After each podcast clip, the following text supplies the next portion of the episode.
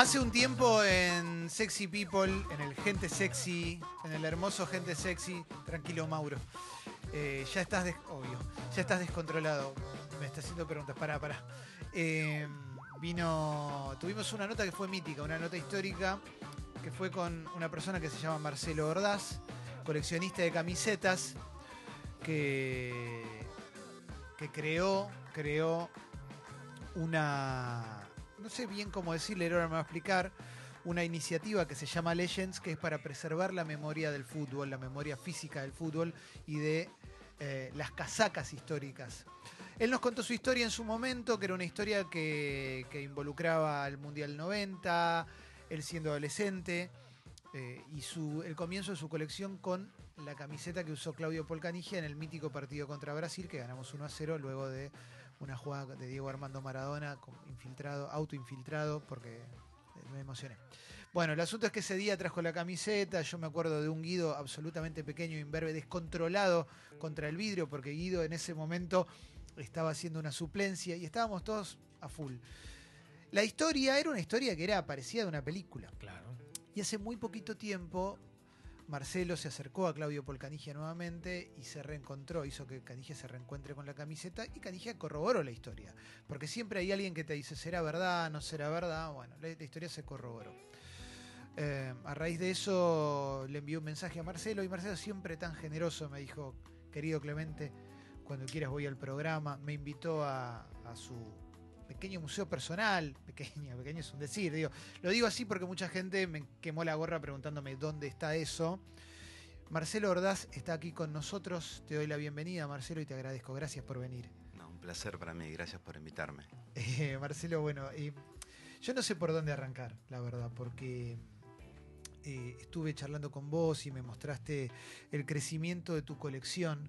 Y, y primero quiero arrancar sobre eso. Eh, ¿Hacia dónde apuntás con, con tu iniciativa, con tu proyecto que se llama Legends? Eh, y, que, y, y por qué lo estás haciendo? ¿Por qué, ¿Por qué te especializás en conseguir casacas que nadie tiene?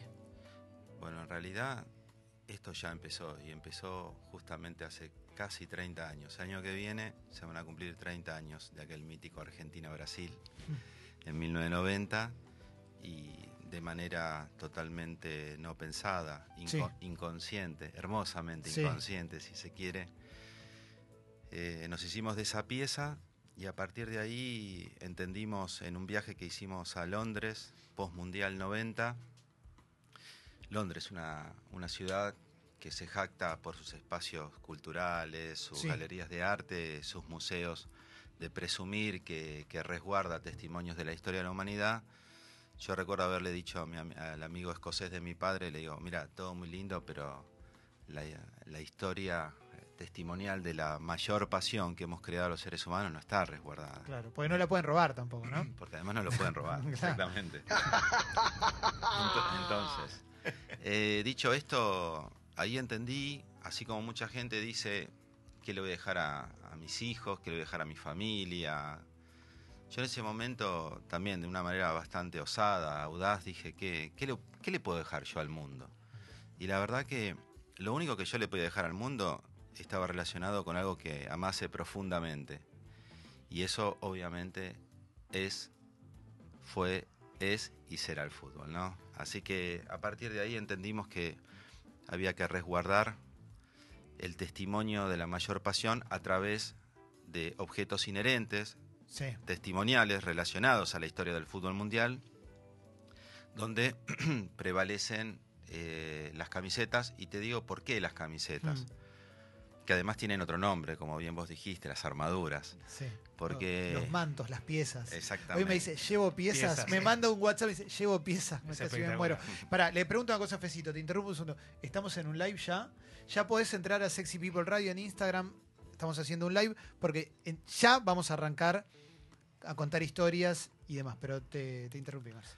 No, y bueno, eh, una, una tarde del, del 91 nos fuimos a Flores, donde estaba, donde vivía y vive, entiendo todavía, Norma, la hermana de Alfredo y Estefano, y ahí me junto con don Alfredo, y don Alfredo, imagínate para mí, ¿no? Yo en ese año tenía o sea, 19 años, y me dice, le cuento que me quiero dedicar a resguardar la historia del fútbol mundial y cómo tenía que hacer y qué estrategia, qué colección, si eran solamente botines, si eran solamente camisetas, si eran solamente balones.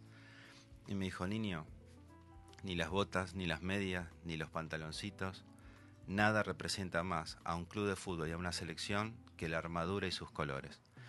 Y a partir de ahí dije, bueno, el timeline, el concepto de la colección tiene que ser una colección inteligente, año por año, campeón por campeón, de cada una de las competencias internacionales más preponderantes de todas. Copa del Mundo, Mm. Eurocopa, Copa América, Champions League, Libertadores, Intercontinental, Mundial de Clubes, Juegos Olímpicos, Confederaciones, Supercopa, Recopa Sudamericana, lo que te imagines.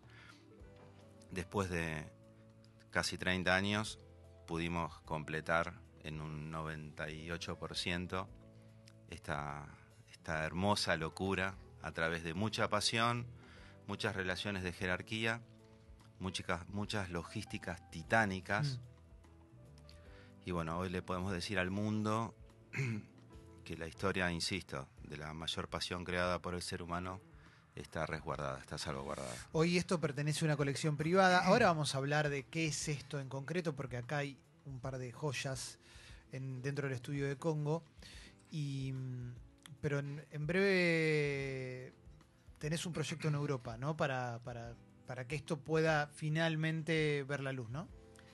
Sí, yo lo quería hacer acá en Argentina, pero bueno, la situación no, no ha ayudado, a pesar de que mucha gente del gobierno de la ciudad se, se puso al frente de la situación. Bueno, nada, eh, Álvaro Resta, hermosa persona, siempre estuvo con nosotros, pero de, bueno, por esos motivos de, de la histórica imprevisibilidad argentina Sí. no se pudo, y entonces decidimos que teníamos que elegir Europa, porque Europa sigue siendo, en cuanto a fútbol, el, el primer mundo, y hemos elegido una capital que para nosotros es la capital mundial, por lo menos del fútbol de Europa, y una de las capitales mundiales del fútbol sin lugar a duda. O sea, como para que la gente que viaja o la gente que está en Europa pueda ver los tesoros de Marcelo. Pero vamos a arrancar con algunas cuestiones porque si no, no se entiende bien.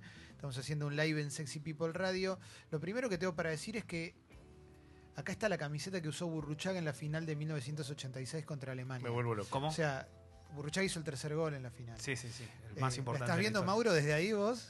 No, no, no, no. no.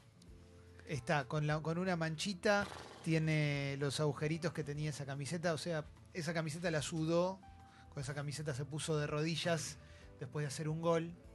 Podés entrar a Sexy People Radio al live, porque en este momento estamos viendo esto acá. Yo no me animo a tocarla a ese nivel, eh, porque la verdad es que tengo miedo de ensuciarla, de mancharla. Es una camiseta que no se parece en nada a lo que es el fútbol actual, Tal ¿no? cual. Eso, Jessy, sí. ¿Cómo se cuidan las camisetas? ¿Qué, qué cuidados requieren? Bueno, hay un estándar bastante completo de, de preservación. Hay eh, humidificadores, eh, cerrados herméticos, cero luz, solo estas excepciones para que todos la, puedan, la podamos compartir. No y, puedo más. No, y bueno, pasa también por ahí. Estoy muy descontrolado con todo esto porque después se vienen un par de historias que son increíbles, pero igual ahora le voy a preguntar cómo llega a conseguir esta camiseta. Mauro quiere preguntar algo. Eh, Mauro está ahí, Marcelo. Buen día. Eh, primero estoy muy emocionado porque veo estas camisetas. Yo no soy fanático del diseño de la camiseta, pero saber que tiene historia me genera una cosa zarpada.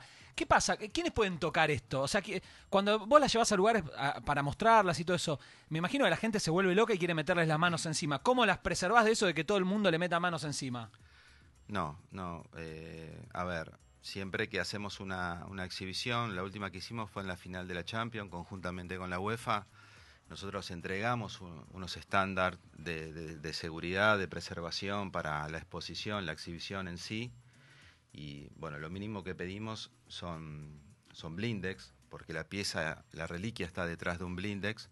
Obviamente para ser apreciada, pero, pero no tocada porque se genera una, este, de alguna manera un desgaste.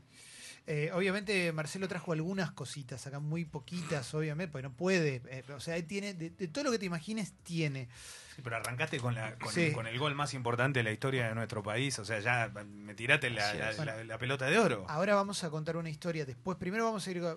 Hay pregunta de Mauro y demás, pero eh, tenemos acá la camiseta de Héctor Enrique contra Inglaterra en el Mundial 86. El pase anterior a la jugada de Diego, por eso digo, está acá, Acá. acá dentro del estudio de Congo. Ahora vamos a hablar de eso también. Hay una otra pregunta de Mauro que está en Sí, no, no, no lo puedo creer. Marcelo, eh, ¿te tentaste alguna vez con ponerte alguna y sentiste algo? O sea, cuando te pones una camiseta de, esto- de estos chabones que son hicieron historia en el deporte, ¿sentís algo distinto? Se te, me imagino que se te debe poner la piel de gallina desde la nuca hasta la punta de los dedos, pero... Bueno, no, no, no hago eso. Definitivamente no, no lo hago. Y además la única camiseta que siempre me pongo es solamente la albiceleste, la de Argentina. Por más que obviamente uno está tentado a ponerse otras cosas. La única vez que sí, obviamente anduve por todo el mundial con esa camiseta, porque estaba ese grado de inconsciencia y porque fue la, la génesis de la colección, fue la que me da Claudio Polcanigia en Turín, que obviamente me la da toda transpirada, llego al hotel, la lavo, la cuelgo y a partir de ahí la usé hasta la final de manera totalmente inconsciente, pero bueno, por suerte se pudo preservar y bueno, vos la, vos la tocaste también No, el yo- otro yo día. la- está, está, está muy bien. Está muy bien. El asunto es que en la historia de Marcelo, eh, en un momento eh, tenés que empezar a apuntar a ciertas piezas. ¿no? Está lo que Mm. puedes conseguir y después es, bueno, pasa, pasa un tiempo, ¿cómo conseguís esa pieza? La camiseta de Burruchaga, la que usó en la final de 1986. Son, aparte estas cosas no tienen valor, no tienen valor económico, es muy difícil ponerle un valor económico, pero eso si se lo pusiéramos sería alto. ¿Cómo la conseguiste? ¿Con quién tuviste que hablar? ¿Cómo llegás a eso? Bueno, nosotros ya hace un tiempo tenemos, digamos, bastante bien aceitadas nuestras relaciones con instituciones, con jugadores ex profesionales y tenemos ahí una gente amiga muy linda en Alemania, este, Félix, mismo Schuster, el jugador Baron Schuster. que, que jugó con Diego en el Barça, eh, y algunos otros más. Eh, Lothar Mateus, con el cual estuvimos el otro día. Y hablando así de bueyes perdidos, Yo fui al cine. ríe, con- yo conté que fui al cine con Julián. Estuve con Mateus el otro día, bueno, charlando un rato. Eh, perdidos. no, bueno, lo- a ver, no, no, no quiero pecar de petulancia. No, y no, no, todo no, no, eso, está pero- buenísimo, está Pero ellos también ven en, en- en esta preservación una manera de, de- de- de preservar parte de, de ellos mismos, ¿no? Sí, de, claro. de alguna manera de inmortalizarlo, si se quiere, y siempre lo digo con, con mucho respeto. Eh, bueno, y él me dice, vos sabés que... le- yo le pregunto, ¿y vos con quién cambiaste camiseta? Bueno, Lothar Mateus cambia con Diego Hmm. en la final. Y bueno, cuestión que ya hemos hablado y motivo por el cual viajo este domingo a Alemania, se imaginarán. Eh, hablando del 86, ¿no? Sí, sí, sí. Y él me dice, y le digo, ¿y, y tus compañeros recordás alguno? Me dice, sí. Le digo, me dice Lothar, eh, perdón, eh, Tomás Bertol, cambia con Burruchaga. Dice que el error nuestro fue todos marcar a Diego y dejar solo a Burro, que ese Claro. día la rompió. Y bueno, eh, lo primero que hago es, eh, Lothar, ¿y usted podría darme la posibilidad de contactarme con él? Me dice, sí, sí, sí, ningún problema me pasa el contacto, le digo, ¿usted le puede decir que yo lo voy a llamar o que lo voy a contactar? Claro, que no es un loco o Claro, alguien, que, claro, claro. alguien que juntó unos pesos y quiere la camiseta. Y, a ver, él- ellos saben que nosotros nos dedicamos a preservar la historia del fútbol mundial y que hay un cuidado, un respeto muy profundo detrás de Sí, todo y esto. que ¿no? trabajás con FIFA también y que en definitiva es patrimonio del mundo. Exactamente. bueno, de hecho, nos conocimos en, en, en la cena de gala con, con el presidente Alexander Seferin de la UEFA. También todo eso ayuda para la tranquilidad ¿no? de, de la leyenda en este caso. Entonces, bueno, me contacta con, con Tomás Bertol, pero previamente yo le mando un mensaje a, a Jorge Luis, ese héroe eterno Sí, argentino de- del que vos bien dijiste, el gol más importante del fútbol argentino, en, en el 3 a 2 ante Alemania en la final. Y le digo, héroe, ¿usted recuerda con quién cambió? Me dice, sí. ¿Puede ser Tomás Bertol? Y Burruchaga me responde enviándome la foto de la camiseta verde de Tomás Bertol. Impresionante, impresionante. im- Ya me estoy, Espectacular. mo- me No, estoy loco. volviendo loco. Hay un live en Sexy People Radio ¿eh? en este momento. Y vas, ¿qué haces? Bueno, entonces ahí lo contacto a Tomás Bertol y me dice, bueno, encontrémonos en, en Múnich. Contame de qué trata este proyecto. Le conté que nos dedicamos a preservar la historia del fútbol mundial y que estamos intentando elegir un lugar en Europa para mostrar toda esta historia, toda esta historia que va a estar obviamente acompañada de, las tecnologías eh, actuales, de experiencias inmersivas. Queremos, ya que tenemos la posibilidad de este acompañamiento eh, de la FIFA, eh, que tengamos la casa del fútbol mundial en un lugar puntual y en donde eso que tanto creemos que es el sentido de pertenencia inigualable que tiene el fútbol, esté a flor de piel para cada visitante del mundo que vaya a este lugar puntual de Europa y se encuentre obviamente con la pieza de Pelé, se encuentre con la pieza de Diego, con la pieza de Charlton, de Giuseppe Meazza, de Cruyff, pero en algún momento se va a encontrar con una pieza, con una reliquia, con su, con su bandera, con su patria. Y no hablo solo de los argentinos, Hablas de Asia, hablas de todo. Hablo de todos, hablo de todos porque cada país o cada club, de alguna manera, sin ganarlo, han sido campeones del mundo, han sido campeones de Europa, han sido Mm. campeones de América. Y, y bueno, la idea es generar ese sentido de pertenencia, ese impacto, conmover a cada visitante y, y también reflejar sus propias historias. Porque yo siempre digo que la historia, obviamente, del fútbol está hecha y gestada por los clubes, las selecciones y los jugadores. Mm. Pero cada uno de nosotros tenemos una historia, Claro. alguna. Algo que nos pasó, historia, claro. ¿no? Eh, Totalmente. y bueno, eh, vamos a intentar gestar el mejor espacio y, y más conmovedor de fútbol de todos. Ahora vamos a entrar en el partido de Argentina-Inglaterra del 86, pero antes tiene una pregunta. Antes quería Julián. preguntarte, ¿te han querido embaucar seguramente alguna vez? ¿Cómo fue? ¿O no? Sí, lo que pasa es que nosotros generalmente vamos a la buena fuente, la, la provenance de las piezas siempre está muy chequeada. Y uno después, después con el tiempo se va convirtiendo en, en- en- en un experto de esto. Yo ya las, las vuelo, literalmente las vuelo y me doy cuenta si son usadas o no. De, de cada pieza hay un estándar que te, te da la, la autenticidad, la veracidad de la pieza. Entonces, en ese sentido, es muy difícil. ¿Pero te, te pasó una vez que te quisieron eh, vender un buzón? Sí, pasa, pero también me pasó algo más terrible aún, que un jugador me diga, yo con esta fui campeón del mundo, y yo le digo, no, mire, Don, eh, la camiseta que usted usó en esa final del mundo, eh, y en ese mundial era de una tela, acetato, poliamida, eh, No, qué tremendo. de raso y usted me está dando una de, una de Piqué. Pero vos a mí me vas a decir con qué camiseta jugué la final del mundo. No, tremendo, tremendo. Y sí, la verdad que el que estaba... Pero, y- Necesitaría unos mangos. no, no, no, no. Uno, uno imagina eso.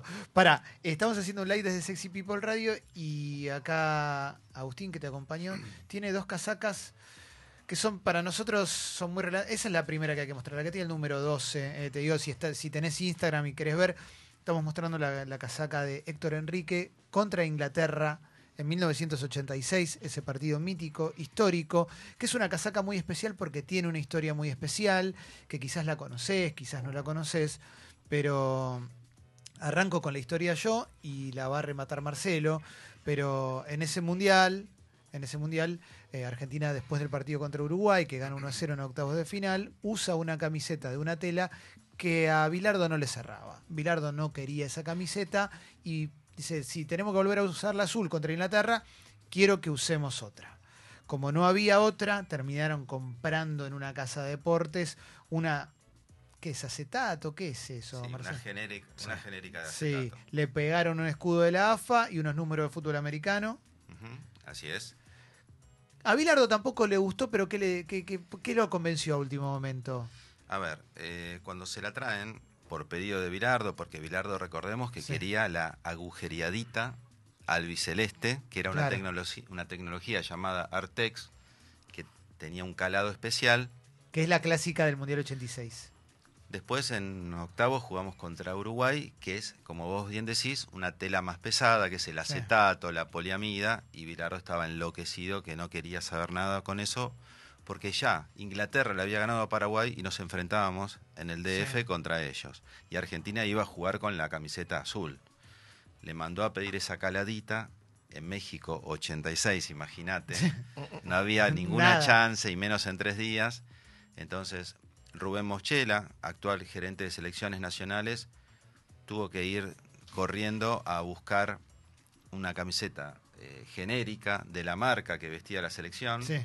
este, Lecoq, y, y bueno, encontró esta pieza, como vos bien decís, que tenía un escudo autoadhesivo, la verdad bastante, bastante no lindo, Sí, sí. por decirlo de alguna manera, y el número del fútbol americano Brilloso.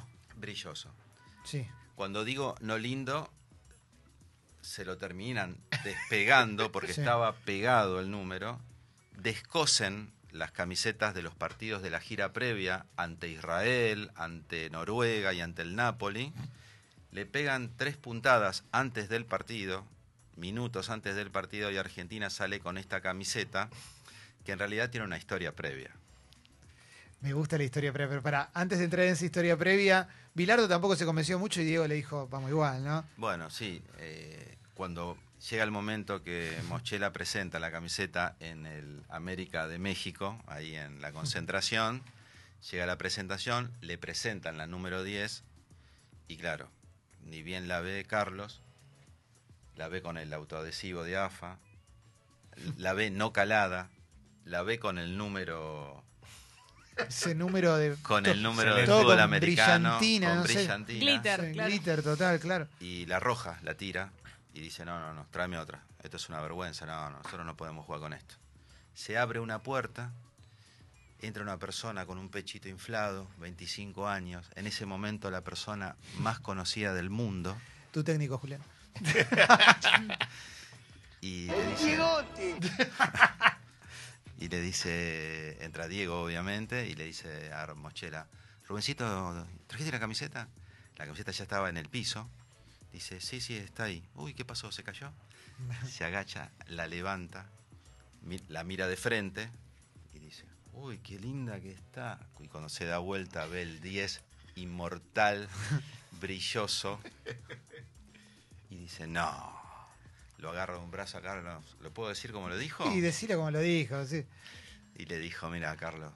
La, la mira así y dice, no, Carlos. Dice, no. Mañana con esta le rompemos el cubo a Inglaterra. déjala, déjala, déjala, dijo Carlos. Déjala, déjala.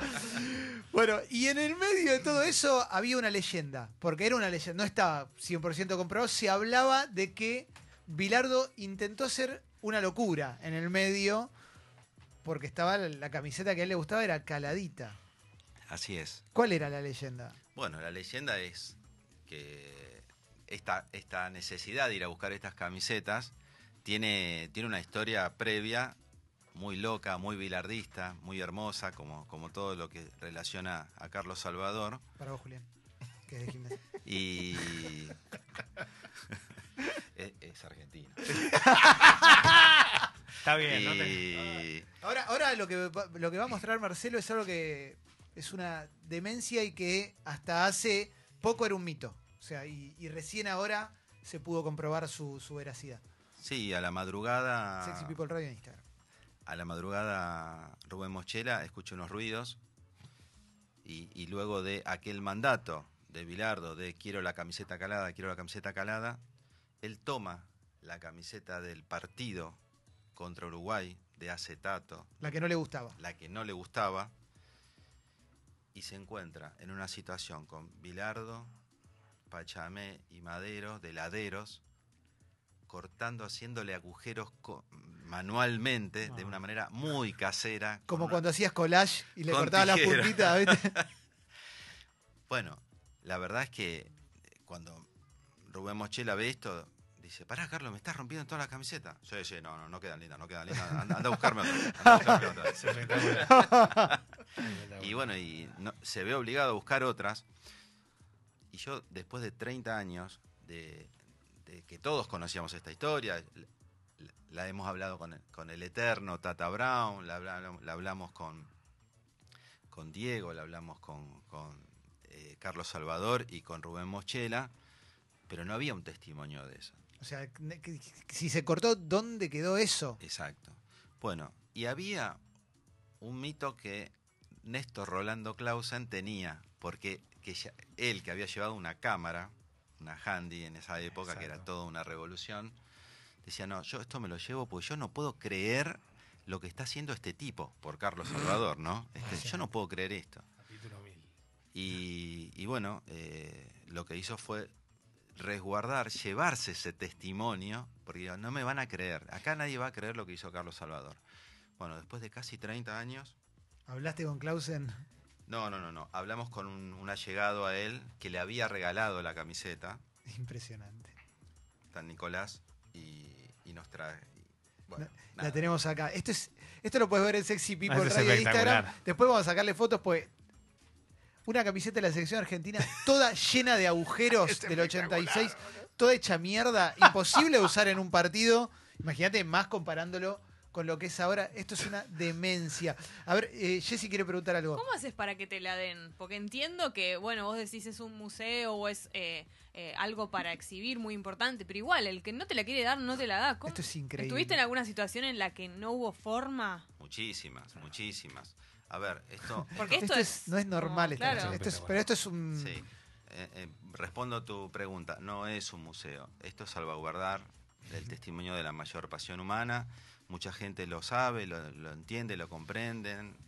Eh, muchas veces, o la mayoría de las veces, para llegar a estas leyendas, soy recomendado. Le contamos cuál es nuestra misión, cuál es nuestro objetivo, cuál será nuestro legado. Y bueno, eh, por ahora fue salvaguardarlas y custodiarlas. Esperemos próximamente exhibirlas porque esto, insisto, no es mío, no es de mi familia, no es de la gente que me acompaña, sino que es de todos. Eh, ya estás en un nivel, me parece, por, por lo que veo. digo, Yo puedo contar algunas de las cosas que vi en tu casa. Vi camisetas de Platini, de Sócrates, de, de Diego en todas sus etapas, vi todo lo que usó Messi en su vida, eh, vi de Zidane, de Totti, de Iniesta, de, vi de todos los equipos de Asia que salieron campeones de los torneos de Asia. ¿Garrincha? ¿Tenés garrincha? Sí, sí, Qué 58. eh, vi para mí algo que nunca, nunca pensé que iba a ver, que era una camiseta de Arsenio Erico, o sea, vi de todo. Eh, un montón de un montón de gente debe pensar, bueno, pero esto se, se paga, no se paga, y en realidad me parece que vos estás en un nivel que ya te la ceden, ¿no? Muchas veces, la, la mayoría de las veces tiene que ver con eso, como esta persona la va a preservar mejor que yo, ¿no? Sí, sí, así es. Así es. Obviamente que hay de todo.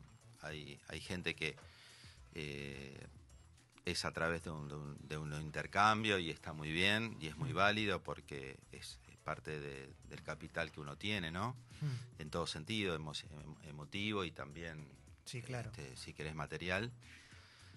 Y, pero también hay mucha gente que, como, como sabe que estamos salvaguardando esta hermosa historia, eh, de alguna manera dice, bueno, yo, yo voy a participar, yo voy a colaborar para, para este acervo, para este patrimonio. Eh, ¿Hay alguna camiseta que, digo, que tenga, todas son importantes, ¿eh? desde el equipo más chico al más grande, por lo menos lo que pienso yo, pero digo, alguna que pueda ser marcada por la historia, de verdad, fuerte, y que hayas, eh, te hayas enterado del final que no lo puedes creer, estilo, no sé, la tiraron, la fueron, llevaron un lavadero a, la- a lavar y desapareció, o, no sé, la prendieron fuego, o algo que te has enterado, una camiseta histórica de algún momento del fútbol que, que te enteraste de una historia fatídica, que la fuiste a buscar y te enteraste de una historia fatídica. Es buena esa pregunta. ¿eh? Sí. Bueno, hace dos años atrás me enteré que nosotros estábamos detrás de una pieza muy importante que era la de Johan Cruyff en su único mundial de la Holanda, la naranja mecánica, la Holanda del 74, de ese fútbol total. Es una pieza muy difícil, Y muy linda remera. hermosa, hermosa camiseta. Camiseta, perdón. Está claro que igual tiene, igual tiene, tiene Claro. ¿eh? eso aclarémoslo, tiene un montón. Sí, sí, hemos conseguido varias y, y- y- y muy, muy históricas y bellas. Bueno, y, pero no teníamos la del Mundial. Y hablamos con varios jugadores que enfrentaron esa Holanda de acá de Argentina, eh, pero ninguno de ellos la tenía. El que la había intercambiado es Roberto Perfumo, Ah, conozco esa historia, es terrible. Sí. Eh, y que bueno, nos contactamos con el hijo y el hijo me dijo, mira, primero la usé yo para jugar al fútbol y después se la pusimos como mantita al perro Ah, me voy a mi casa. y yo casi me muero. Ah, me voy a mi casa. Sí, sí, sí, yo casi me muero de esto. Eh, después Perfumo cambia en el segundo tiempo con Neskens, pero el primer tiempo cambia con Cruyff, o sea, imagínate, Neskens y Cruyff.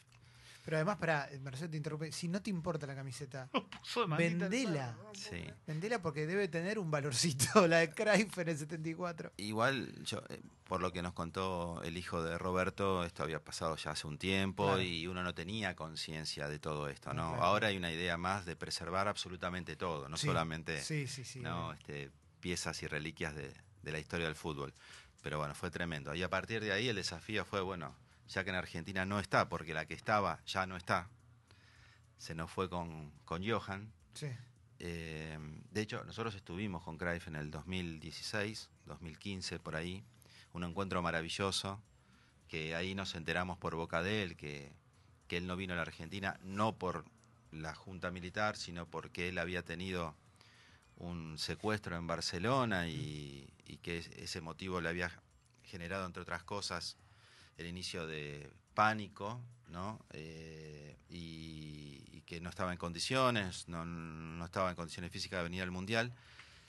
Y él me dijo, yo lo que más lamento es nunca haberme quedado con una camiseta mía de la selección de Holanda. Y me dice, porque además, y ahí nos dejó una frase para siempre, me dijo, porque la gente no, no sabe la bandera, no conoce la bandera de Holanda, pero si ve a una persona toda naranja, sabe que es Holanda. Muy poca gente conoce la bandera argentina. Ahora, cuando ves una camiseta a, a- a listones, a bastones, albicelestes, es Argentina, Sin sin, lugar a dudas. Poca gente conoce la bandera de Brasil.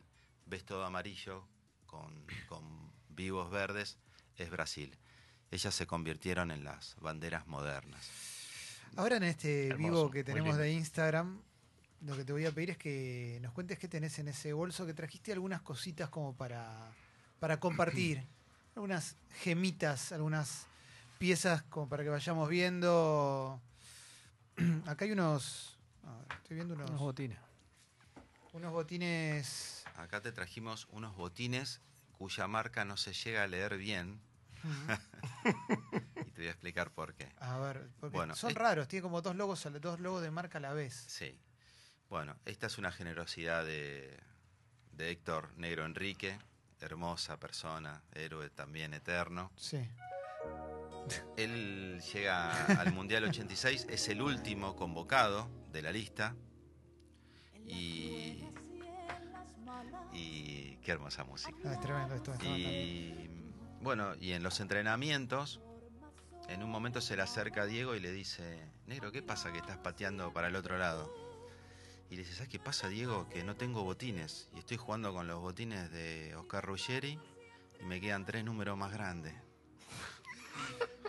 Año 86, muchachos, Argentina campeón del mundo. Y le dice, ¿cómo no tenés botines? No, si me llaman al último momento y no, no tengo botines. Entonces, le dice, ¿cuánto calzás? Lo mismo que calza Diego. Y Diego le dice, pará, vení que te voy a dar unos botines. Le da los botines, m- la marca que usaba Diego, que era Puma.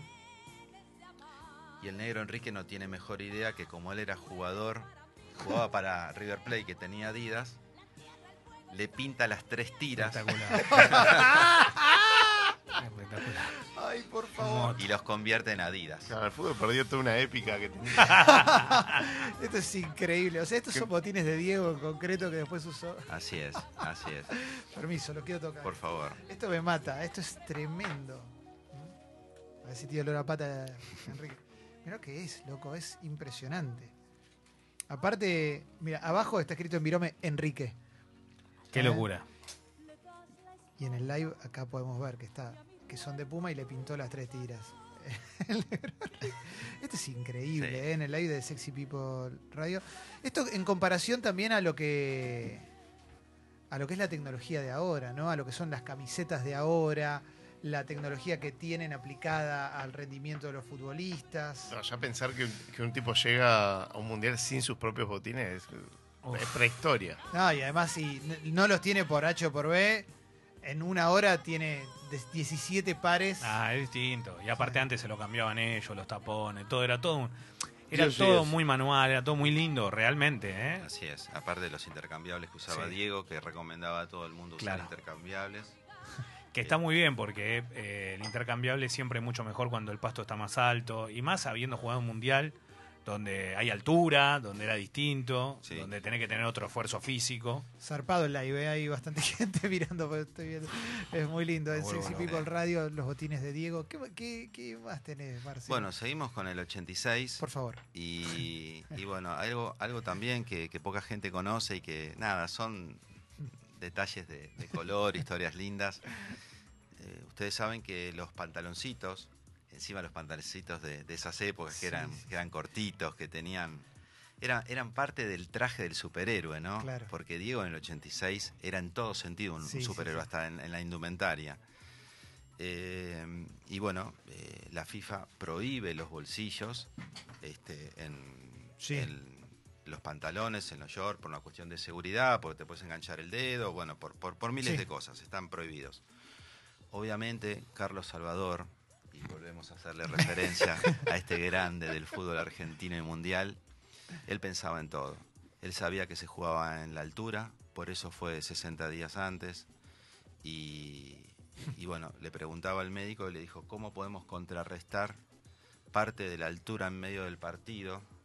Y le dijo, bueno, mira, este, tienen que de alguna manera ingerir o tener su boca constantemente con algo no salado, sino dulce, con, con azúcar, y que esté mojado el, constantemente la, la lengua, la boca. Eso va a ayudar también al tema de la altura, a contrarrestar la altura. Sí. Entonces Carlos Salvador tomó los pantaloncitos con los que jugó Argentina, como los ves acá. No, Eh, pará, tiene el 10.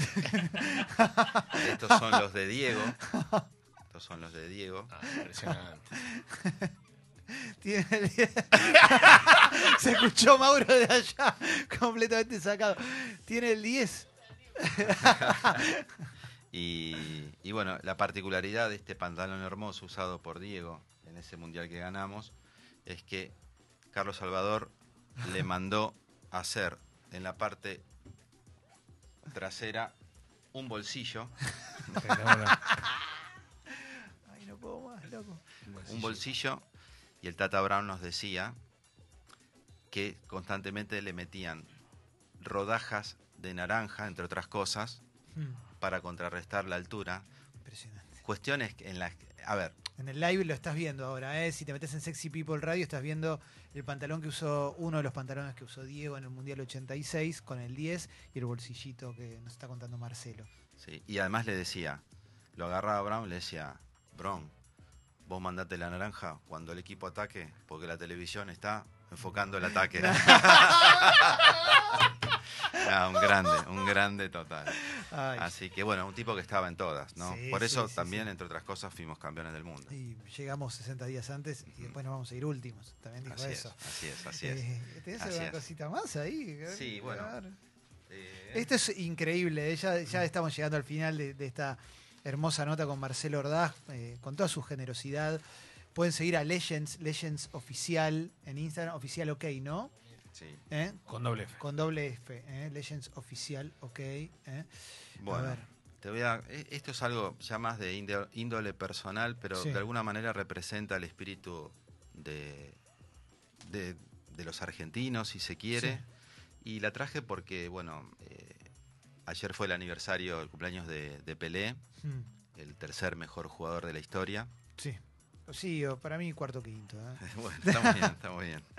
Y bueno, yo, nosotros tuvimos la suerte de, de conocerlo en, en- en un momento muy especial, eh, a través inclusive de un familiar que, que es socio de él en, en Santos y Guarujá, Brasil.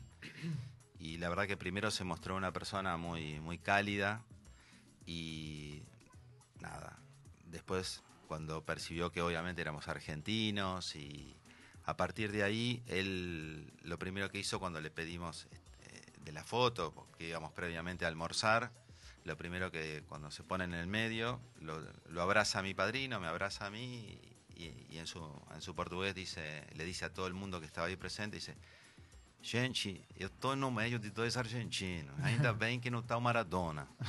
Dice, estoy en medio de dos argentinos, menos mal que no está Maradona. Sí. Así empezó la, la charla. Bueno, nos sentamos, obviamente todos ja, ja, ja, ja, ja, ja. Sí. Nos sentamos y nos, me mira y me dice, ¿vos sos argentino? Me dice, ¿vos sos argentino mismo? Le digo, sí, sí. Me dice, vos sabés que yo quiero mucho a Maradona, pero él no me quiere a mí. Mm. Y yo le digo, no, no es tan así, yo, yo creo que se respeta mucho. Dice, no, pero vos sabés que Maradona no es buena persona. Bueno, Bueno, ya arrancamos más. Vamos. fueron, eh, al minuto de conocerlo ya me había dado tres cosas de Maradona. Pedimos el menú eh, para comer y me dice, usted sabe que... Yo que debuté con. que- No, no, no. Es- esa confesión no la, no la hice.